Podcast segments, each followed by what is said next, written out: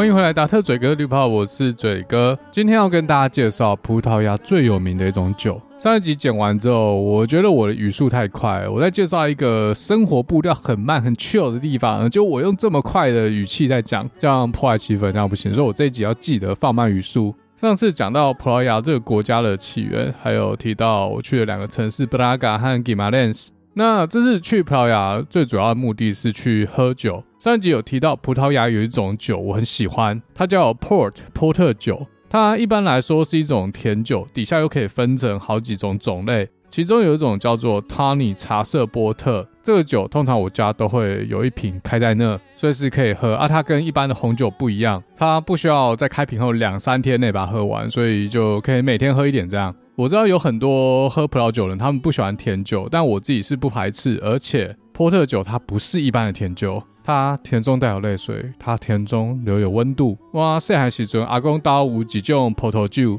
酒的大纸是黄色的，中有一粒太阳，边仔有一个名叫做阿卡达玛。到这我知影，我大意讲啊唔好，你各位听甲足艰苦的。这段要纪念我的阿公，我大了找到这款葡萄酒叫做三多利的赤玉。大意就讲到这。我阿公以前都会喝这种三多利赤玉这种酒，它酒标就是一个好像日本国旗的那个红色。不知道各位听众，如果你家长辈也是受日本教育长大的，有没有曾经看过这种三多利的赤玉葡萄酒？喝起来甜甜的，跟一般大家会喝到的葡萄酒，或甚至是甜的葡萄酒，味道不太一样。细汉时阵的阿公阿妈刀，偷摕阿公的葡萄酒来啉，呃，虾米物件无好啉。虽然迄个味滴滴啦，但是迄就是迄种感冒啉的感冒糖浆。啊，我阿公也是每个晚上喝一点点，所以我每次在家喝波特酒，都会想到我阿公，他以前都喝这种 Santoli 的赤玉葡萄酒。那为什么他喜欢这个，我不知道，现在也没机会知道。但是说回来，葡萄牙这个波特酒了，又不得不回来讲历史。上一集讲到了一三八五年的阿尔卢巴罗塔战役，葡萄牙的约翰战胜了卡斯蒂尔王国的胡安一世。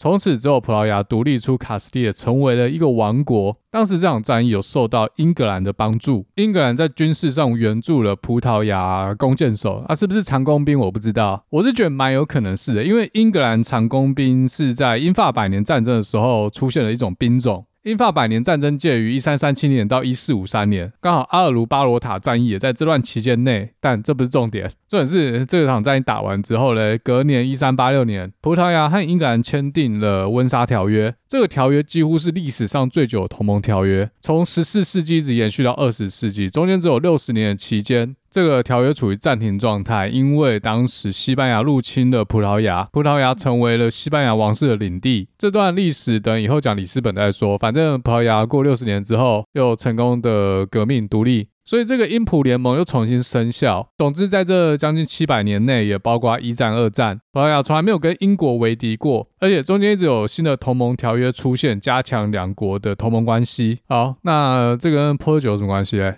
时间来到十七世纪中期，英国再度和法国交恶。好，可能也不能说再度，因为他们从来没好过。当时法王路易十四开始限制英国的产品进入法国，那当然呢，英国这边也开始设立贸易壁垒。首先，先对法国的葡萄酒加，所以后来直接禁止法国出口葡萄酒到英国。大家知道，在西方世界，葡萄酒除了是一般日常饮品之外呢，它也是教会运作中的一个必需品。在基督教里面呢，常常使用葡萄酒来象征是耶稣之血。教会要发圣餐的时候，一般就是使用面包还有葡萄酒。所以早期有很多葡萄酒都是由教会或是修道院来负责酿造，作为宗教用途使用。以后讲法国葡萄酒的时候，哦，之前有讲过布根地嘛？布根地那些特级园，大多数在早期也都是教会的财产。详细关于布根地的葡萄酒，大家自己去听 EP 二十三。这算是达特嘴哥地图炮蛮早期的一集啊，可是里面真的非常多很重要的关于葡萄酒、关于布根地的知识。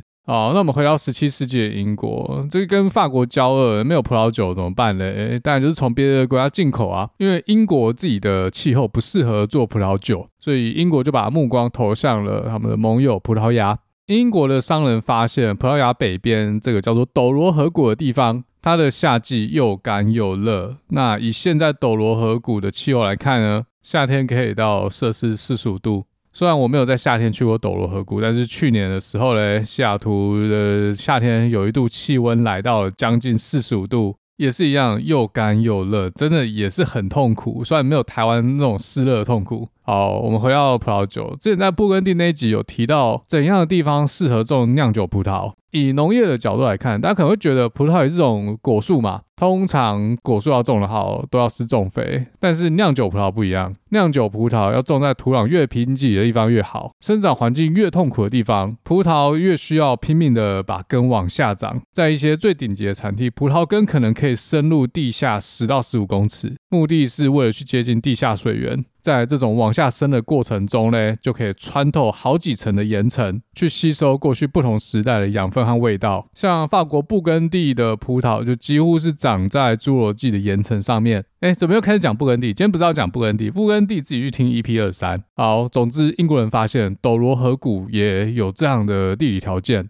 土壤贫瘠，天气干燥又炎热，刚好旁边又有一条河。有一条河的好处就是保证旁边是有地下水，而且葡萄采收之后，或者是葡萄在采收地做成葡萄酒之后，可以靠水路运到出海口。在 Douro Valley 斗罗河谷这个地方走陆路是绝对没办法，走到一半葡萄或葡萄酒可能就坏了。走水路一天就可以把葡萄送到波尔图的酿酒厂，或者是把葡萄酒直接送到波尔图的港口。那这些酒做好之后呢，直接上船送到英格兰。所以斗罗河产的葡萄酒就被英国人称为是波特酒。以波尔图这个货运集散城市来命名，也就是波尔图产的葡萄酒 Port。哦，这个产地的问题解决之后嘞，英国商人第二个碰到问题是在运送的过程中。尤其是在海上，有很多葡萄酒会开始变质，所以他们想到一个方法，就是在上船之前，在葡萄酒里面添加微量的蒸馏酒，提高波特酒的酒精，有助于防止波特酒在海上运送时变质。一般使用的蒸馏酒是葡萄做的白兰地，在葡萄牙当地称为这种蒸馏酒叫做 Aguardiente。总之，它就是当地一种葡萄做的白兰地，也不是什么很高级的酒。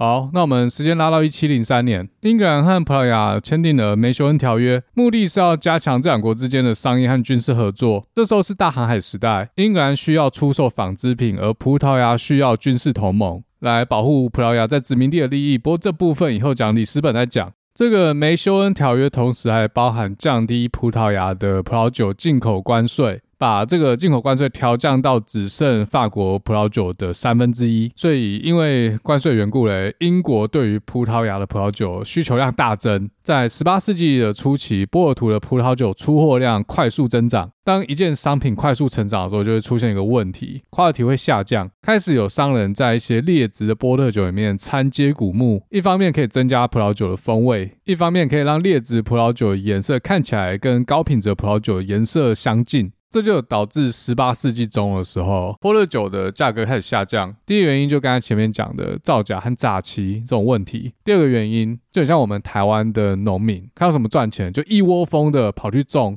搞到生产过剩，大家都没钱赚，农民血本无归，政府要买单。那当时葡萄牙的总理 Pombal 他祭出了几个政策，要来挽救波尔图的葡萄酒产业。首先，第一个，他划立了产区，然后把产区内所有的接骨木全部拔掉，没有接骨木，你就没办法造假。再来，对产区里面的土地进行分级，可以做出最好的葡萄酒的这些葡萄园，他负责外销，比较烂的则内销，跟台湾一样。如果大家有听嘴哥之前讲过的葡萄酒单集，但应该对葡萄酒的分级制度不陌生。现在不管是新世界还是旧世界的葡萄酒，都有自己的分级制度，或者是说法定产区的制度。那斗罗河这个在十八世纪中期出现的葡萄园分级制度，算是全世界前三古老的葡萄园分级制度。之前讲过的布根地比它还要老，在十二世纪就出现了。那法国另外一个知名产区波尔多嘞，它中文翻译跟波尔图只差一个字，大家不要搞混。波尔多的分级制度在一八五五年才开始，美国的话就更晚了，到二十世纪中后期才出现。好，那这个葡萄牙总理 Pombal 的这一系列政策，的确成功的提升了波尔图出口的葡萄酒水准。好，再来到十八世纪的下半叶，波特酒的生产方式出现一个新的转捩点。刚有说这些英国商人会在葡萄酒上船之前加入白兰地，来防止葡萄酒在运送过程中变质。好，那后来嘞，这些葡萄酒厂发现一件事，他们直接在葡萄酒的发酵过程中就先加入白兰地。大家知道葡萄酒是靠什么发酵的？酵母嘛。但是当酒精浓度上升到十到十五帕的时候，它会开始杀死酵母菌。当酵母菌被杀光之后，酒自然就停止发酵了嘛。所以在发酵过程中加入白兰地有什么用呢？它可以停止葡萄酒发酵，它让葡萄酒保留更多糖分，因为酵母菌死光了，它不会继续把糖分转移成酒精。使用这种加入白兰地的制程，最后做出来的酒它更甜、更香醇、更浓郁。那这样的做法呢，到十九世纪初被广泛的使用，后来成为了波特酒的一个必要制程。时间继续往下推进，一直到一八四零年左右，开始出现了所谓的 Vintage Port 年份波特的概念。使用最好的葡萄酿造之后，把酒放在酒瓶里面继续做陈年。但这个酒的部分，我们后面再讲。除了制程改进之外呢，在十八世纪末，斗罗河的交通运输方式也获得一个改进。斗罗河的河道在某几段它很窄，水流变得很湍急，这让河流上的船运变得有点危险和困难。当时他们使用一种叫做哈贝罗斯的平底船，船的后方有一根很长的船桨，再搭配宽帆，可以借用风力把船再驶回上游。那这种水流比较强的河段，就需要岸上有动物在拉。这个大家应该是可以想象吧？有没有听过一首歌叫《千夫的爱》？妹妹你坐船头，哥哥在岸上走。恩恩爱爱，千山荡悠悠。好，这个千夫的爱跟斗罗河到底有什么鸟毛关系？是没有，把它硬要唱。总之，早期在斗罗河上面航行的这些 Hybridos 盾位都比较小，太大艘的船没办法在河道上面航行，不然一个操作不慎，可能就撞到山壁。但是随着斗罗河谷的葡萄酒需求量越来越大，这些哈贝猴子的吨位也越做越大，这就很容易在斗罗河上面发生意外。所以当时的政府就开始对斗罗河的河道进行一些工程，这些工程就为了解决某几段特别危险的河道。除了这个之外嘞，还规范哈贝罗斯最多只能载七十个木桶。到了十九世纪，斗罗河岸边的铁路完工之后，哈贝罗斯这种船就逐渐淡出波特酒的运输。不过现在这种船在斗罗河上还看得到，主要是停放在旁边给大家看哦。原来以前就是用这种船在载波特酒。还有一种是它长得像哈贝罗斯，可是它的船用的是现代引擎。这种船是观光用途，在观光客游斗罗河，可以从河面上面看到整个波尔图的山头，然后往上游驶嘞，就可以看到斗罗河旁边两岸整排葡萄园，一个丘陵接一个丘陵，一山接一山。照片我会放在 Instagram 上面，大家有兴趣自己去看。好，那时间来到十九世纪，波特酒已经在全世界享负盛名，不是只有英国人会买波特酒，法国、荷兰还有其他欧洲国家也开始进口波特酒。刚有说，早期波特酒厂商大多数来自英国，后来法国和荷兰厂商也进驻波尔图。到了二十世纪初，经济大萧条之后，大酒厂开始并吞小酒厂，国际资金开始进驻。到现在，斗罗河的波特酒大厂几乎都是英国人的形状。这就是为什么你去买波特酒的时候，哎，奇怪，明明是葡萄牙的酒，为什么酒厂名字这么英国？像 Graham、Taylor、Dell、Croft、Wary，这都英国厂。上一集后面有说，哎。大家就先去买波特酒，到时候一边听这集一边喝，不知道有多少人这样做。总之，波尔图这个城市的发展史几乎是跟波特酒绑在一起的。那我离开布拉加和吉马雷斯之后嘞，就是要顺着这个历史的洪流，来到十七世纪，进入斗罗河谷，在波特酒的原产地怒喝，喝个爽。好，那回到上集最后面，我那天晚上住在吉马雷斯，隔天我要一大早起床，坐车到斗罗河谷。一般游客要进去斗罗河谷，都是从波尔图坐火车，有一条铁路可以直接通到斗罗河谷的沿岸城市。它这条铁路从波尔图出来之后，会先往东北，之后再靠回斗罗河，之后一路往东，贴着斗罗河的河岸走。从火车上面就可以看到整个斗罗河谷壮观的景象，河岸两旁全部都是葡萄园，绵延百里，一路可以通到西班牙。在西班牙境内的斗罗河谷也有他们西班牙自己的产区，不过他们就没有做波特酒了。像西班牙有一个很知名的产区叫做 Ribera del Duero，这个产区算相对新，可是他们做出来的 Tempranillo 品质真的非常非常的棒。Anyway，没有要讲西班牙，反正就算西班牙也在斗罗河上面用一样的方式做波特酒，但它也不能叫波特酒，这就是一个产地的概念。好，那上一集有说这一段是最容易出包一段，为什么嘞？如果大家要去参观斗罗河谷的酒庄，大多数酒庄你都要事先预约，尤其是小酒庄、家族式经营的酒庄，如果你没有事先预约，根本就没有人接待你，你可能也进不去。所谓家族式经营的酒庄，最好辨认的方式就是它的名称是葡语，而不是英文。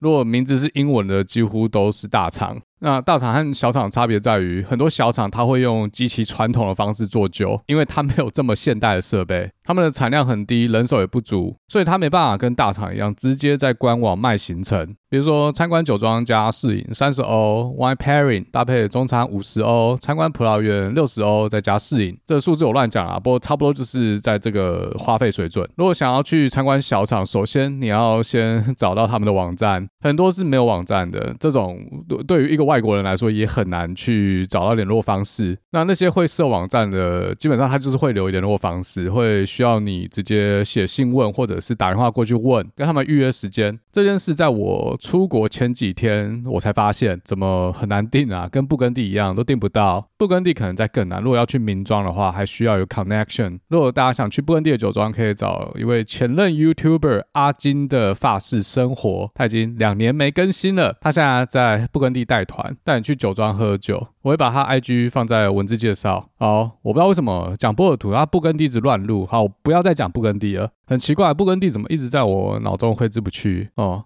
呸！不跟地退散啊！总之，我写信问几家小厂，呃，通常会有三种回复：他们现在在采收，现在在做酒，所以没有人力。我去的时候是九月底了，是酒庄一整年最忙碌的时候，所以没有空。那第二种是，他们的确有开团，但是满了。再来，其实九月的时候已经不算波尔图的旺季，尤其是周间人很少，但是我时间对不上。我去的那天刚好是礼拜四，然后再待一天，礼拜五晚上就要回到波尔图。有些小厂在礼拜十就有空位，但是都是那种早上一大早，什么八点半之类。但因为我那天人还在 Gimalens，所以礼拜四早上团我不可能参加，礼拜五早上也没有团了。周末嘛，欧美旅客花个三天来这里度假，所以这趟无缘小厂，下次好像提早两个月、三个月先订好。但是我找一家，他在礼拜四中午，他还有位置。他行程是这样：到之后先带大家去参观酒厂。参观完之后去餐厅吃午餐，哦，餐酒搭配直接配他们的酒，费用是五十欧。酒厂名字叫做 Ginda de la Rosa，规模说小不小，但说大也不大。所谓大就是那种国际知名酒厂，就那些你在台湾买得到他们家波特酒的那些酒厂。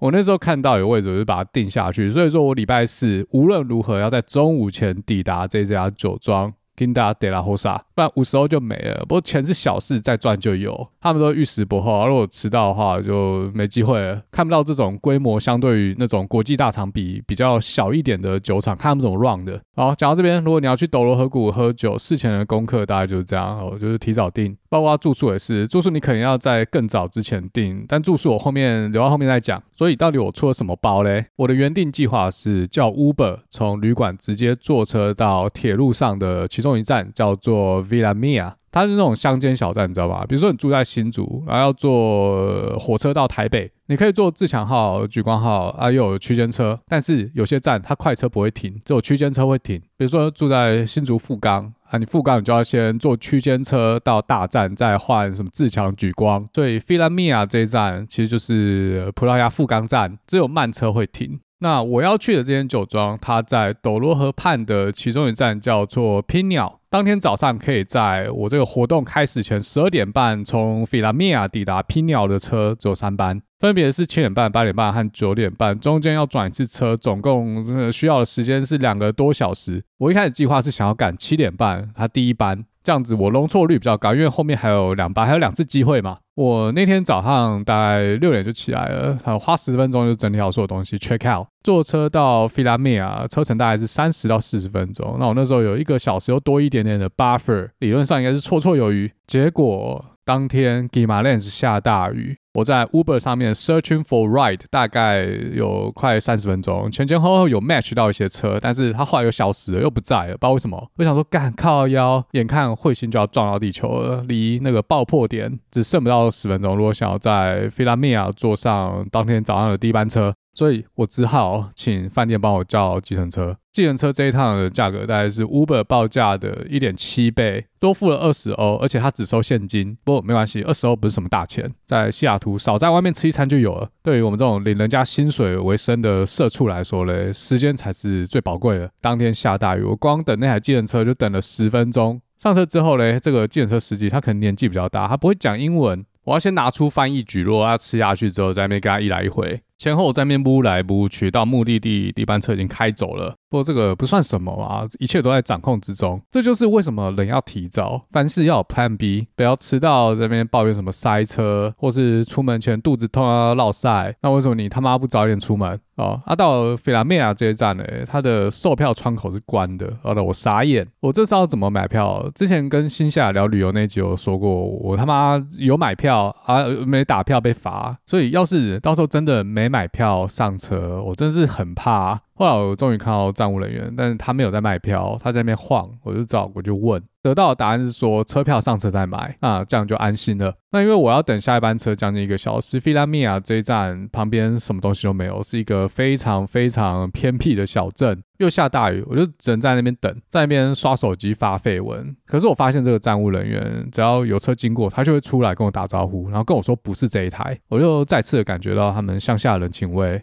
那 anyway，我这一站要先坐区间车到下一站叫做 Largo de Carnavaces，它是一个比较大的城镇，那边换车再继续坐到拼鸟。我上车之后要等查票人过来，我给他买票，结果我也没遇到任何人，就这样下车了。很幸运的接上了当天第二班可以到拼鸟的火车。这火车它从波尔图开过来的，上面有些游客，很明显他们就是游客啦，因为他们讲英文又是美国口音。当时那班车还算很早，他们可能七点多就上车了，然后六点多就起床，跟我一样，车子很空，所以他们有些人就直接侧躺在椅子上睡觉，也不看外面的风景。车外面的风景真的很漂亮，它的铁路就直接盖在斗罗河谷的河岸边，可以看到超赞的风景。而且到了斗罗河谷，雨就停了，开始出太阳，简直就人品爆发。我本来很怕，我靠，整个河谷都在下雨，那我到底是来屁来？一样，河谷上面的河谷风光，我放 IG 上面，大家有兴趣自己去看。哦，有时候我讲 IG，有时候我讲 Instagram，但都同一种东西啊。因为美国这边是讲 Instant。好，那如果去斗罗河谷嘞，其中有两个城镇是大家最常去的，一个是刚才提到的 Pinyao，但 Pinyao 它没有很大，最大的是 Baixo de Régua 或简称 Régua。它的规模比 Pinal 大很多。Pinal 的车站出去有一个很小的镇，那镇旁边都是葡萄园。但是 Régua 的车站走出去是一个比较有规模的市区，所以大部分欧美的游客会住在 Régua。那另外一个原因是因为这两个城镇周边的葡萄酒庄密度比较高，所以车站外面比较有可能叫到计程车。那 Uber 可能就不用想了，叫计程车就好。虽然我刚才说这边酒庄密度比较高，可是每一个酒庄都在自己的山头上，用走的不是不行，但是。可能很累，大部分游客都还是叫建车，或甚至直接包车一天。像 Celia 去就是直接包车。好，我讲那么多细节，我不知道这有没有达到效果啦。就是我想要让大家可以想象出 Dolo Valley 的这种 vibe，或是你可以把它想成是台东花莲这种景色优美的乡下这种氛围。如果直接拿台湾东部来对比的话黑寡可能是台东市，那这个 Pinyao 可能是什么关山吗？诶，应该是差不多啊，就是我们东部纵谷的那种小站。那我坐的这班车嘞，它会先到黑寡之后再到 Pinyao。Pinyao 是黑寡的下。下站，那我这班车嘞，我这个车厢所有的旅客全部都在黑挂下车，整个车厢只剩我一个人，一个都不剩，我就觉得很有趣。我包车哎，而且他那个车厢蛮有特色，很像我们这个十几年前那种，那叫什么复兴号。不知道大家有没有坐过复兴号？现在好像没了，就是那种比较老旧一点的车厢，连玻璃都脏脏的，很有味道。我在那边自拍一张，整个车厢空荡荡，然后上传 IG，就有个听众传讯息跟我说，等一下被载去卖掉。黑寡到 Pinyao 的这段河谷，算是斗罗河其中最漂亮的一段。我一个人在这个复古的车厢里面，安静的享受眼前的美景。雨后的阳光蚀刻着大地，泥土的味道逐渐消失在空气之中。山坡被葡萄园降低了解析度，成为了一格一格的梯田。收成后的葡萄藤已经转为金黄色，像是一片片的金箔洒在山头上。车厢轰隆隆的向东前进，斗罗河的河水缓缓地向西流，时间却仿佛停止在规律的铁道声中。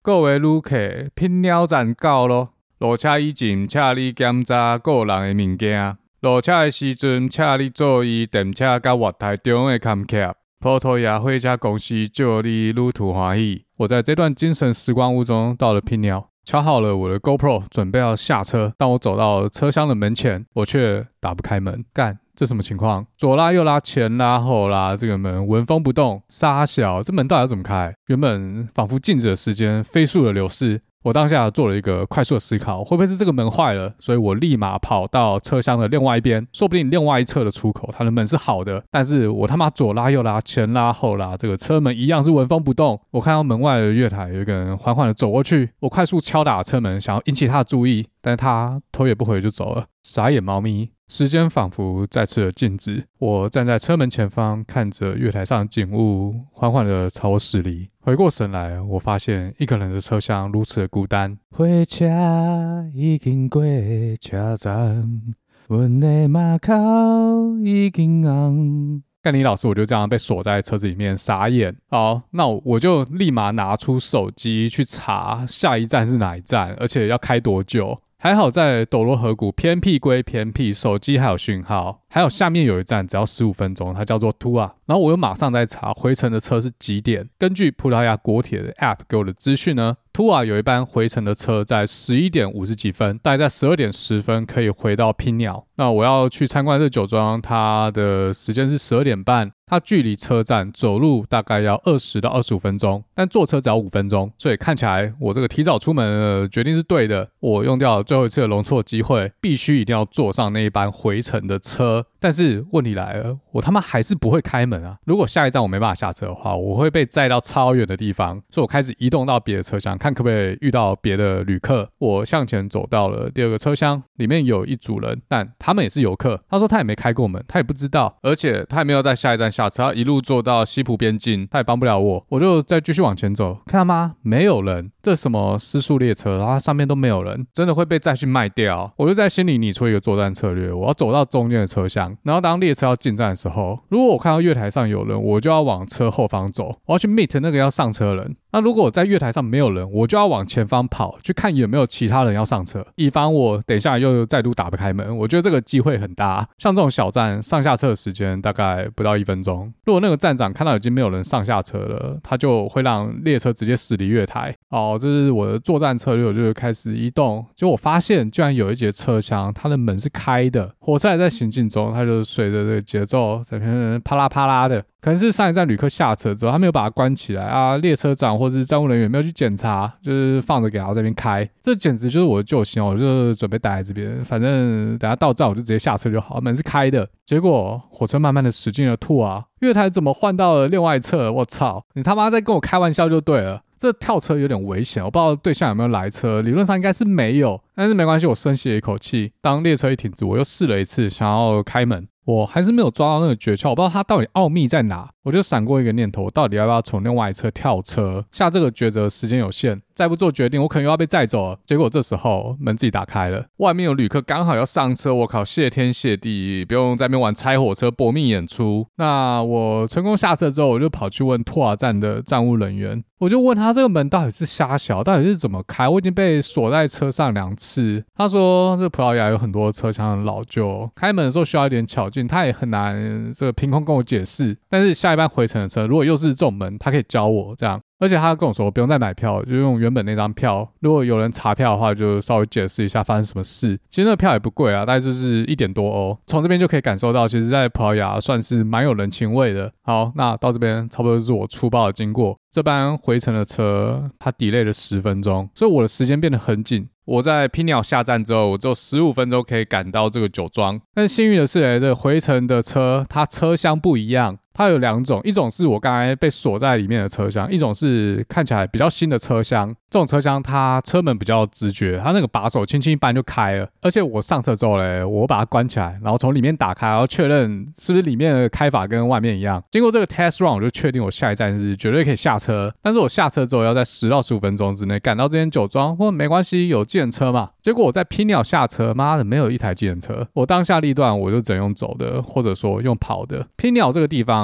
它是两条河交接处，有一条支流会在拼鸟注入斗罗河。这个酒庄在这条支流对面，要过桥，所以要先下坡过桥。啊，过完桥之后是一路上坡，路程大概一点三公里，Google 估计用走是二十分钟，但是我没有二十分钟，我只有不到十五分钟，所以我他妈就开始论，我手刀论，然后论过河之后嘞，这个上坡我论了三分之一，然后我就不行了，我就射了。我这次去欧洲普拉这一段，我只带了背包，所以我所有东西都在背包里面，包括衣服，还有所所有摄影设备，基本上就是全副武装跑八百障碍。后半段山路，我只能拖着感觉快要残废的腿，一步一步的往前迈进，同时伸出了右手朝着路的方向比出了大拇指。但是在这段山路中呢，所有经过我的车没有一辆停下来，他们看起来都是那种游客包车啦。好不容易我抵达这间酒庄，我已经迟到了大概六七分钟左右，非常的不好意思。正当我要踏进酒庄的时候，我身后有一辆黑色的 Mercedes Minivan 开了进来。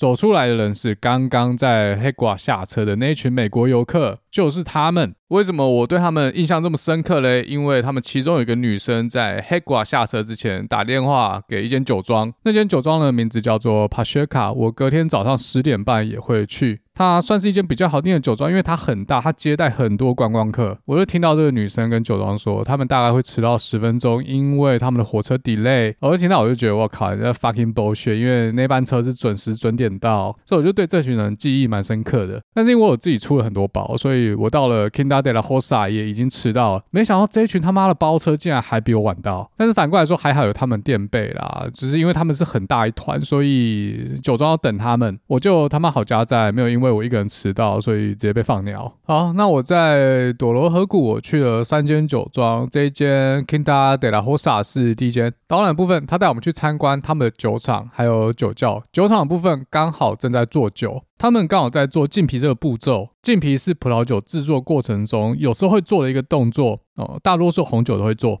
那我们来复习一下什么是浸皮。把葡萄汁从葡萄的果实榨取出来之后嘞，会把葡萄汁连同葡萄皮丢到浸皮槽里面。在欧洲有很多地方，它传统的浸皮槽是木槽或者是呃水泥槽，但斗罗河它这边的浸皮槽比较特别，它是用花岗岩做的。因为斗罗河这边也盛产花岗岩，他们会用花岗岩把浸皮槽堆起来之后嘞，再用水泥去封那个细缝。好，这边可能有些听众比较难想象，你把它想成是台湾的鱼温，有没有看过？那鱼温把水都抽掉之后，就是混凝土做出来的一格一格的养鱼槽。葡萄酒的浸皮槽没有那么深，我那天去看，大概就是到我的腰部的高度，里面全部都是葡萄，或者说是葡萄汁，然后葡萄皮就浮在葡萄汁的水面上。那葡萄皮上面呢，还有一层东西，什么东西？小果蝇，密密麻麻的果蝇在那边肥，在那边喝果汁。好，那我们回到浸皮，为什么要做浸皮这个步骤嘞？葡萄酒的单宁，还有未来会形成葡萄酒风味的一些化学分子，大多数都存在于葡萄皮中。所以浸皮的目的就是要把葡萄皮里面的这些化学分子还有单宁萃取出来。所以一般适合酿酒的葡萄，它葡萄皮都比较厚。它的果实大小都不像我们超市买的食用葡萄这么大颗，像黑皮诺啊，OK，不能再讲布根地，像斗罗河谷他们当地的葡萄果实，它一颗大概就是蓝莓的大小，就这么大而已，然后皮超厚，吃起来很甜很酸，但是果肉很少。我当时在葡萄园干了几颗吃啊，但是那些是已经采收过的葡萄园，但是剩下已经没有要拿去做酒了。在帕雪卡，我看有游客去接近那些正在采收的工人，他们很大方，直接拿一串给游客吃。好，我们回到葡萄酒制成，浸皮这个步骤。浸皮有两种方式，一种叫做淋皮，就是我在当地两间酒庄 Quinta de Hosa 还有帕雪卡看到的方式。淋皮简单来说，就是从花岗岩槽底下接一条水管，把水槽里面的葡萄汁抽出来，直接浇在表面的皮上面。让葡萄汁可以跟这些浮在上层的葡萄皮做一体交换。除了淋皮之外，还有另外一种比较 gentle 的方式，就是拿一根巨无霸的通马桶的器具，把葡萄皮往水槽底下嘟。葡萄皮被压下去之后，会再浮上来，然后再被压下去，再浮上来。总之就是用这个工具不断的抽插葡萄汁，在抽插的过程中交换化学分子。这种方式有人中文把它翻译成压帽。那压帽和浸皮这两种方式都是比较现代的做法。在欧洲一些比较古老的产酒区域嘞，他们是用另外一种方式，叫做踩皮。顾名思义，就是让工人直接去浸皮槽里面用脚踩。在斗罗河谷，传统上也是这样做的。不知道大家觉得前面讲的小果蝇比较恶，还是男人的脚比较恶？根据 Celia 跟我讲，果蝇不算什么啦，有时候还有蛇和青蛙。哦，那为什么刚才要强调男人嘞？在斗罗河的传统，女性是不能执行采皮这个步骤。有几个原因啦，有可能是因为迷信，也有可能是因为古时候当地的女性比较矮小，葡萄汁有可能会接触到女性的下体。那为了卫生起见嘞，他们的传统女性是不能去采皮。不过现在有很多酒庄其实是可以让游客去体验，像我去的这个季节就有，只是要提早订，我要订的时候已经没了。那为什么我说鸭帽它比较 gentle 呢？它听起来明明就比较激烈啊。鳞皮比较像法式蛇纹，是纯粹的异体交换。但是鸭帽是一根棒状物，不停的在那边抽插，听起来是一种无氧运动。好，我不知不觉中越讲越深了，这样我就再花个十五秒把它讲完。简单来说，鳞皮是把葡萄汁再抽上来，然后浇下去，再把葡萄汁洒回浸皮槽的这个过程中嘞，葡萄汁会接触到空气中的氧气，这就加速葡萄汁的氧化。也就是说，它剧烈的部分是大家看不到的地方，对吧？发式蛇纹，你看不到里面发生什么事嘛？这是一种舌头和舌头之间的无氧运动。好，以上差不多就是浸皮的概念。那浸皮到底是要用鳞皮的，还是鸭帽的，还是两种都用？至于要用什么方式嘞，就是端看酿酒师或者庄主他们想要生产哪一种风味的葡萄酒。那浸皮这个步骤还有一个很重要的点，就是温度要控制在摄氏十五度内，不然酵母就会开始工作，开始把糖分解成酒精和二氧化碳。所以在这种现代的浸皮厂里面都会有温控装置，要帮葡萄汁降温。好，那我最后再补充一点好了。当葡萄酒在做发酵的时候，酒厂是一个很危险的环境。如果它的酒厂空间不够通风的话，发酵产生的二氧化碳会堆在室内，很容易发生窒息这种意外。所以发酵过程游客是不可能参加的，这个 liability 太大了，除非你真的是庄主的朋友之类的。那这在斗罗河谷嘞，它其实可以让游客直接走到浸皮槽旁边，看那边撒。这也就是为什么我可以观察得到这个葡萄皮上面有一层小果蝇，因为我就在它旁边。这是我第一次这么近距离在看制酒的过程。在美国，我有在九月、十月去参观酒庄，可是他们导览都是远远的看，远观不可亵玩焉。所以这趟我是觉得还蛮有趣啊。虽然我已经知道这些过程，可是可以亲眼看到就发生在我旁边，是一个蛮有趣的经验。那在斗罗河谷嘞，如果要做波特酒，就会在发酵过程中加入白兰地，这个前面有提到。那如果那批酒不是要拿来做波特酒，只是做成一般的红酒的话，就不会在发酵过程中加入白兰地。除了这之外嘞，要做一般的红酒或者是波特酒，在发酵之前的程序是完全一模一样的。好，那在发酵完之后还没结束哈，这个波特酒最精彩就是这里。一般的制酒程序在发酵完之后，葡萄酒会被放在不锈钢桶或者是橡木酒桶里面存放，可能是三个月，可能是半年，可是一年，或可以好几年，随便，每个地方不一样。在斗罗河，一般的红白酒就不讲了，因为这一集主要是要讲波特酒。波特酒又分了好几种种类，它最大的不同就在于它陈年的方式。先讲第一种，跟别人一开始就完全不一样，它叫白波特 （White Port）。它前面是用白酒做法，所以没有什么浸皮那些无为 A 的。这些白酒发酵完成之后嘞，会放在不锈钢桶或者是橡木酒桶里面，至少一年。那、通常是在三年内。嗯，看酒厂，它也可以放更久，不过一般都是在三年内。这种酒上市之后，你就可以直接喝了啊，也不用等。白波特从 dry 到 sweet 都有，这种酒只要喝它的清新果香味。像是热带水果啊、蜂蜜这种甜滋滋的味道，如果它在橡木桶陈过的话，也是会有一些坚果味，适合当餐前酒喝，喝之前要冰。白波特售价一瓶标准瓶，一般是在二十块美金以内，就是这种轻松易饮的白葡萄酒，大家可以去买来喝，很适合配 cheese。好，那这是白波特的部分，再下一个叫做 Ruby 红宝石波特，用的是当地原生的九种红葡萄，发酵完之后会放在大的橡木桶里面陈年至少一年啊，不超过三年。那这种 Ruby Port 红宝石波特喝的也是它的果味。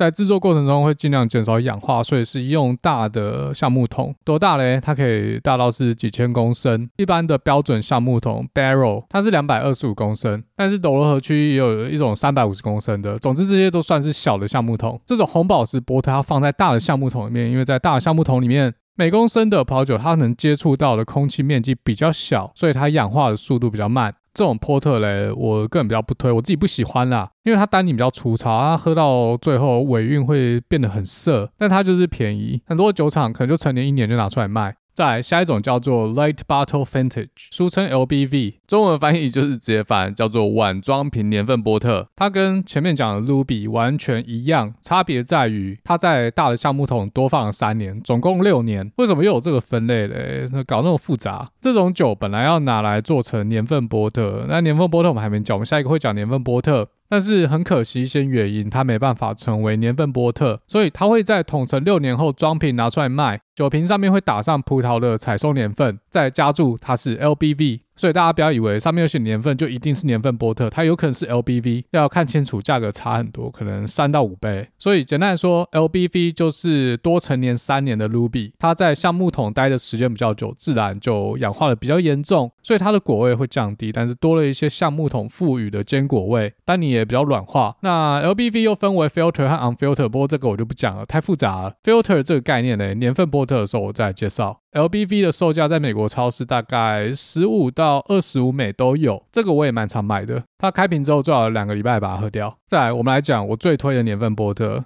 年份波特这种酒，我操，真的是太好喝了，但是他妈的超贵。年份波特跟鲁比的差别在于，年份波特只会在橡木桶里面陈年两年，两年之后酒庄会从酒桶里面取样，把这样酒送到工会，由工会用盲饮的方式来决定这支酒够不够格贴上年份波特的标签。所以对每一家酒庄来说都是公平的，不是每个年份朵罗河谷都可以做年份波特。像一间国际大厂叫做 Taylor，你就找不到二零零六年还有二零零一年的年份波特，因为他没有做。啊，如果你有看到，那他妈就假的。那也不是每一个好的年份，每一间酒厂都可以做年份波特。如果有一间酒厂，它那一年采收比较不好，或者它技术有一些缺失的话，它也没办法做年份波特。所以年份波特它的产量比较稀少。从这几年来看，这些国际大厂它新年份一一瓶都是九十美金起跳。波特酒它可以陈年很久，之前好几集讲葡萄酒都有提到一个概念，特殊的香味分子，它需要比较久的时间才可以在葡萄酒瓶里面慢慢成型出来。一般年份波特它可以陈年至少二十年，那四十年、五十年都是很基本数字。现在市场上一九六几、一九七几年的年份波特都还有卖。一瓶的价格大概两百到三百美金左右，而且很高的概率这些酒都没有坏掉，跟那些也可以陈年这么久的伟大年份出产的红酒比的话，这个价格简直是佛心价。比如说你买一支一九七五年的拉菲，你可能要花个七百、九百、一千二，不一定要看那支酒的保存状态。保存状态怎么看呢？一般人能看的也是走外观，酒标是不是干净的啊？如果有红红，是不是瓶塞已经坏掉，已经漏液了？然后看里面的酒剩多少，如果这个蒸发料太多的话，可能它已经拜拜了。就算它外表看起来一切正常，有可能打开之后它还是坏的，啊，钱就没了。但是波特酒它因为是加烈酒，所以它比较容易。保存一般的年份波特，它陈年能力很好，而且都会建议陈年个至少二十三十年再把它打开。如果你等不了那么久嘞，你就用金钱交换时间去买瓶老的。再来，下一个问题是为什么需要陈年这么久？为什么不能直接把它开来喝？有差吗？这个就要讲到刚才提过的 unfilter 这个概念。年份波特它装瓶的时候不会过滤掉酒渣，会把酒渣一起装到葡萄酒瓶里面。酒渣里面含有很丰富的化学分子，经过时间的累积，它会合成出不一样的味道。这就是年份波特它陈年之后复杂风味的来源。所以一般你买到年份波特买来之后放在酒窖里面横躺，就不要再动它了。你要让这些沉淀物泡在酒里面，不要在这边一转，结果沉淀物粘在瓶子的另外一边，而碰不到酒，那你这支酒就废了。那另外一个角度来看波特酒嘞，如果你要送礼或者你要纪念某一个年份，比如说小孩出生啊，或者是结婚，你可以买个一箱或者或一瓶，然后就摆，好摆到你女儿要嫁人那天，在婚礼上把它打开。哦，那成年过的年份波特有什么味道嘞？我喝过的，老实说不多啦，但是我喝过的每一支我都觉得超棒。年份波特你开瓶倒出来之后，我靠，整个房间全部都是酒的味道，香气非常的浓郁，你可以闻得到黑色水果、黑莓啊、蓝莓，而且是那种果酱或者腌制过的这种莓果。然后还有甜甜的无花果味道。我不知道台湾大家有没有吃过无花果，味道真的是极其浓郁。那除了果实味之外嘞，我有闻过花香。除了果香、花香之外，还有一些辛香料或者一些坚果、香草啊、咖啡、巧克力，这些都是蛮常见的味道。那再来入口之后嘞，我靠，整个葡萄酒的香味灌满鼻腔，主要是腌制水果、龙眼干、蜂蜜。然后它的甜味不像其他波特酒这么的直接，甚至一些便宜的波特这么的死甜。它的甜是有层次的甜，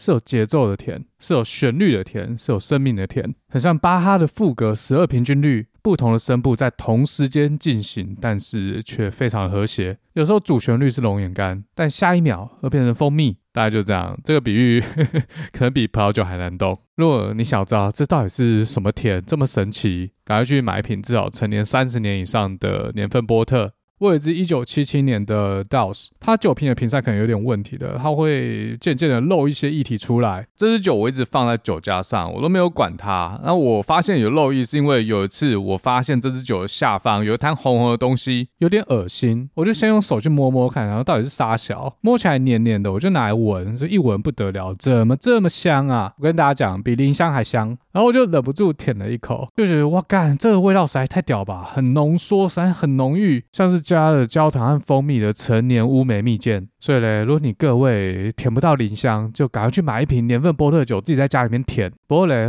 我就在想，我这支一九七七年的 Dells 是不是应该要把它开起来喝掉？因为它已经开始漏液了。那年份波特开瓶之后多久以内要把它喝掉嘞？答案是一天。一天内一个人要把一瓶甜酒喝掉，基本上不可能嘛。两个人，好，不要说两个人，四个人可能都喝不完。所以呢，一般什么场合才会开年份波特？只有在某种特殊的日子，或者是庆祝某件事的日子，邀请亲朋好友齐聚一堂，大家一人一杯，一起分享一支陈年的年份波特。年份波特不是一支要让人独享的酒，而是要让人得到分享的喜悦。好，颁奖好了。假设我下次回台湾之前，我点阅量已经超过现在两倍，我他妈就在台湾开见面会，请大家喝年份波特，把这支一九七一年的酒带回去。好，听到这边，可能有些人会有一个疑问：既然年份波特的售价可以卖得比 Ruby 和 LBV 高这么多，那为什么不把所有的酒都拿去做年份波特？这有两个原因，第一个是定价策略，一个东西你要赋予它比别人更高的价值，除了品质之外，还有以量制价。刚才前面有提到，年份波特的候选酒会送到工会，由工会来决定。那那另外，工会也会限制量，就有点像我们的农会，只是我们的农会没有那么大的约束力，要叫你不要种，你他妈又偏要，结果所有人价格一起崩盘。一个东西要赋予它品牌价值，也是一样的概念。我之后会讲一集巴黎，在巴黎的 c h a n s e l i s e 在那边体验 Chanel 饥渴式的行销策略，真的是屌爆了。他越急巴越不让你买，可你就越他妈想买，尤其是亚洲人，奴性不是只有在公司里面看得到，在 Chanel 和 Hermes，我在那边排队排到最后，我自己都想买了，不知道为什么自己 这么犯贱，里面就是绝对有一种奇怪的能量。他们是一定有在里面施法，什么妖术？不过这个之后来说啦，反正就是还就是这么一回事。好，回到波特酒，这是第一个原因，为什么酒庄不修恨年份波特？第二个原因是，假设年份波特的价格不会随着产量提高而下降的话，它其实也没有那么好卖。你想一下哦，这种酒在特别的日子才会拿来开，如果不是特别的日子，它也不可能像一般的红白酒，两个人一餐可能就可以喝掉一瓶啊，除非你是蚂蚁。所以它的需求量没有那么大。如果一间酒庄，它今年全部做年份波特，它的 cash flow 可能会出问题。你可以卖得贵没有错，但是你卖不掉啊。所以在 Doro Valley 的酒庄一般还是做传统的红白酒，再加上 Ruby 和 White Ruby，虽然他们也是甜，但是他们很便宜嘛。同时也是一些调酒的基酒，需求和需求量都比较高。需求和需求量不一样啊。这个不讲这个，这个经济学大家应该念过哈。好，这就是年份波特的部分。再下一种叫做茶色波特 （Tony Port，它跟前面这几种有本质性的差别，就是我在 IG 发现那种推荐大家在这集上架之前去买的那种。这种茶色波特会放在小的橡木桶里面陈年，最少会放十年。除了十年之外，还有二十年、三十年、四十年，或甚至五十年，或是五十年以上，这比较少见。那它这个年到底是什么意思嘞？比如说十年好了，这瓶十年的茶色波特，它是有好几桶酒混在一起。可能有陈年八年的，可能有陈年十二年的。总之，所有拿来混的酒，它平均的年龄要是十年，那这瓶酒就可以贴上十年 Tony 的标签。茶色波特价格的话呢，当然是越老越贵。一般十年的茶色波特在美国零售价是二十到二十五块美金左右。如果是二十年的话，成年时间两倍，所以它价格也直接乘以二。如果是三十年的话，它不是乘以三，它是就是二十年再乘以二。年份是等差级数，但是售价是等比级数。四十年年份波特的售价就是三十年的售价再乘以二，差不多来到了两百到两百五十块美金一瓶。五十年以上的我在美国很少看到。那我个人最推的是二十年的 Tawny。它的价格和口感刚好在一个 sweet spot，CP 值最高。那当然你也可以就是尝试跟我不同的啦。那今天这集前面我讲了我阿公的故事嘞，我家一直都会摆的一瓶波特，就是二十年的茶色波特。它因为在小橡木桶里面陈年了这么久，所以它氧化的比较严重。开瓶之后可以摆个半年，再慢慢把它喝完。不像 Ruby、LBF 或甚至年份波的，开瓶之后有一定的时间把它喝完。所以这支酒它可以独享，它适合独享，适合二月十四号的单身狗。看别人很甜蜜的在外面吃饭，你也可以在家里独享这个比林香还要香的茶色波特。那为什么要叫它茶色波特嘞？这也是因为氧化的关系。你把 Tony p o r 倒到酒杯里面去看那个酒的边缘，它颜色就是呈现茶色，跟一般的葡萄酒不一样。口感上呢，因为在橡木桶里面，它会有很多种坚果味。再加上陈年带来的腌制水果，像龙眼干啊，那种蜜饯，甜甜的蜜饯，再就是焦糖和蜂蜜这种圆润的甜味。二十年的会比十年的更圆润。要喝之前也是要先冷藏，最适应的温度是摄氏五度左右。所有的波特都是，因为波特它是一种甜酒，冰过之后让口感不会这么的甜，这么腻。好，那这是茶色波特的部分。那再来有另外一种茶色波特，它上面会跟年份波特一样写一个年份。这种波特叫做 Collet，但是我不知道它的中文翻译。总之，它的概念跟茶色波特一样，差别在于它所有的酒要来自同一个年份，然后在橡木桶里面摆至少七年，或者要摆几年都可以，五十年、六十年、一百年。那它这种波特的瓶身会有两个日期。一个是葡萄采收的年份，跟大多数的酒一样，然后另外一个是装瓶的年份，两个数字一相减，你就可以知道这瓶酒到底在橡木桶里面陈了几年。好，那以上就是最基本的波特酒分类，还有一些比较偏门的啦，像什么 Ruby Reserva，什么 Pink Port，但那种都是比较少见。那波特酒可以配什么食物嘞？哎，配甜食，OK。再来各种 cheese，像 Blue Cheese，我自己觉得我我配起来最喜欢的是一些坚果，像是杏仁和核桃。还有一个东西超棒，黑巧克力，可能七十趴、八十趴这种，只有一点点甜味。那巧克力的苦味出来的时候嘞，波特酒的甜味会递补上去，完美的融合在一起。如果你手边刚好有什么核桃或是巧克力、黑巧克力，赶快去试一下。好，我们回到现实世界，Dolo Valley。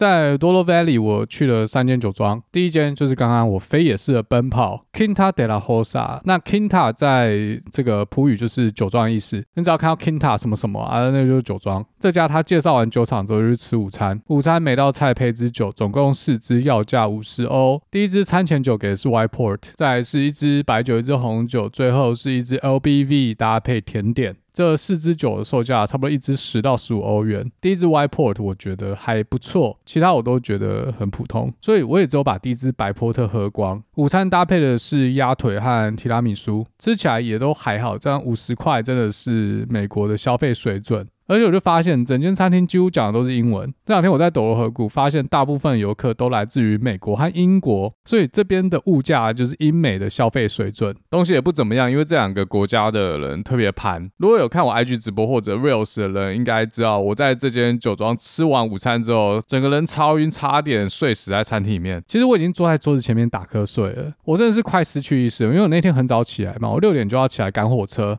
就被锁在车上，被各种事折腾，最后还用跑的，他妈快累死。但是我其实又没有喝很多，我除了 White Port 把它喝完之外，其他我都是喝个一两口，就是尝味道而已。还是他那支白波特有问题。不过我有发现一件事，我对甜酒的代谢能力有点差，我不知道是为什么，就是是糖会阻隔我的代谢吗？加上那天混酒嘛，甜酒、白酒、红酒，不知道跟这有没有关系。我真的在餐厅里面差点睡着，我就觉得哦不行，我我不能这样，我要走，我要起来了，免得到时候睡着起来之后发现器官不见了，我就当机立断离开这个餐厅，一路走回拼鸟的市区。这次没有时间压力，我就走到河岸的旁边，可以闻到斗罗河味道。它其实不太好闻，它臭臭的。它不是那种垃圾的臭，它是那种藻类的臭。去淡水渔人码头也可以闻得到。第二间酒庄我去的是 Bonfilm，它的位置在拼鸟火车站旁边一点点，稍微爬个山就到了。Bone Film 是一间很大的国际酒业集团，Simington 底下的一间酒庄。他们底下一字排开，有很多波特酒品牌，像 Waller、Dell、Graham，台湾都买得到，这些都大厂。这间酒庄它也有预约行程，但是没有预约也没关系，可以直接走进去喝酒。它没有一个 set，它只能算单杯的，你要喝什么就是点一杯。那这样也不错，因为我也可能没办法再喝太多，我就是点一杯来喝喝看。好几个品牌酒它这边都有，像 Waller、Dell、Graham 都有。我点的是 Grams Forty Years Tony。四十年茶色波特，它一瓶的零售价在美国是一百八十块美金，现场一杯是卖十五欧，嗯，有点贵，但是它倒很大一杯。我发现葡萄牙他们在倒酒都还蛮大方的，没有在省，都会给你倒一大杯。年份波特他们也是一样这样倒。那这支四十年的茶色波特，我喝起来是觉得还好。前面有讲嘛，茶色波特的 Sweet Spot 是二十年，Graham 这家酒厂的二十年 Tony Port 我很常卖，应该是我最常喝的二十年茶色波特酒，但是他们家的四十年我没有喝过，或者说我根本就没有喝过四十年的。啊，这是四十年的，我是觉得喝起来还好。这个价格是二十年的多少倍？四倍，但爽度好像也没有到四倍。虽然我是觉得还好，但是如果有听众你们有机会来的话，我建议还是点三十年或四十年这种这么贵的东西的。与其你要买一瓶，然后不如就买一杯来喝喝看，喝个感觉就好。而且最好是一群人来，大家 share 点个三杯，不然一个人喝日哦喝不完。